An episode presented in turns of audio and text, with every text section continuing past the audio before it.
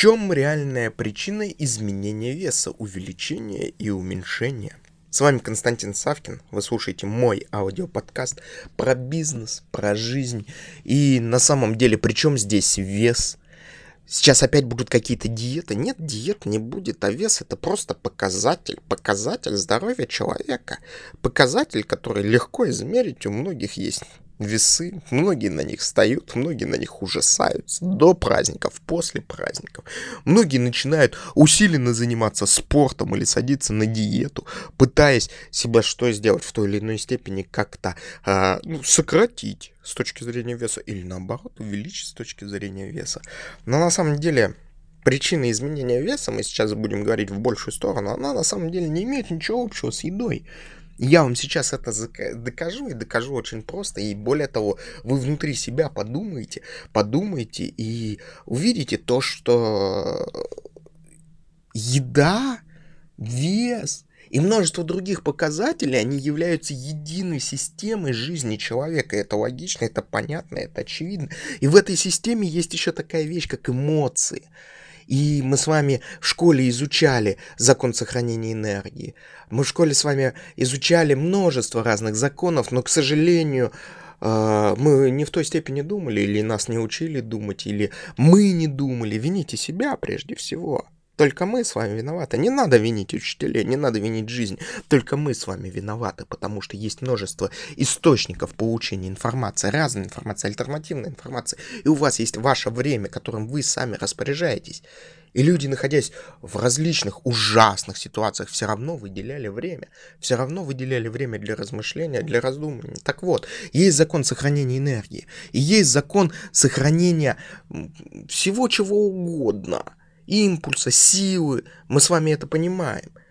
И вот здесь вот подумайте, то, что на самом деле то, что мы начинаем много есть или мало есть, вовсе не зависит от качества еды или от нашего физического желания поесть побольше или поменьше, а зависит от наших эмоций зависит от того, какие мы эмоции испытываем в рамках нашего дня. И вот здесь вот срабатывает очень интересная расстановка сил с точки зрения эмоционального недоедания, когда мы с вами начинаем много есть, когда люди начинают много есть, когда у них нет тех эмоций, которые они хотят получить.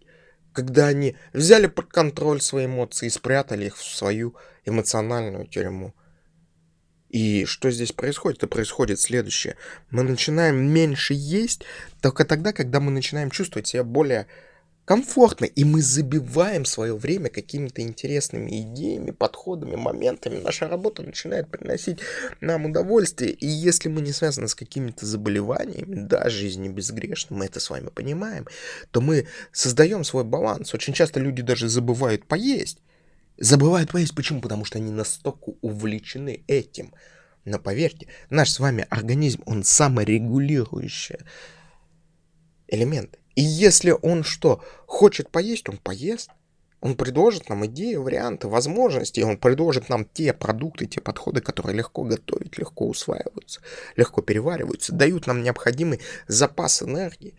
Они быстрые, быстро усвоимые. И подумайте здесь с точки зрения еде не как с точки зрения питательной ценности, а как с точки зрения лакмусовой бумажки, которая оценивает наше с вами состояние. И оценивая наше с вами состояние, она формирует нашу с вами действительность, потому что та наша действительность, которая формируется в процессе еды, в процессе потребления пищи, являемся мы с вами. Мы с вами. Напишите на листочке, что вы съели сегодня. Проанализируйте, как это связано с вашим эмоциональным насыщением.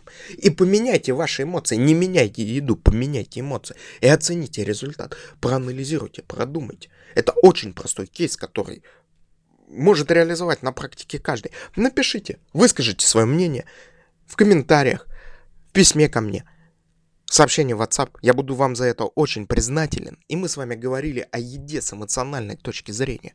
До новых встреч, до новых подкастов, до новых каких-то идей, подходов, методов. С вами был Константин Савкин. Ставим лайк, подписываемся, думаем, делимся, обсуждаемся с друзьями и грамотно относитесь к своей еде и к своим возможностям.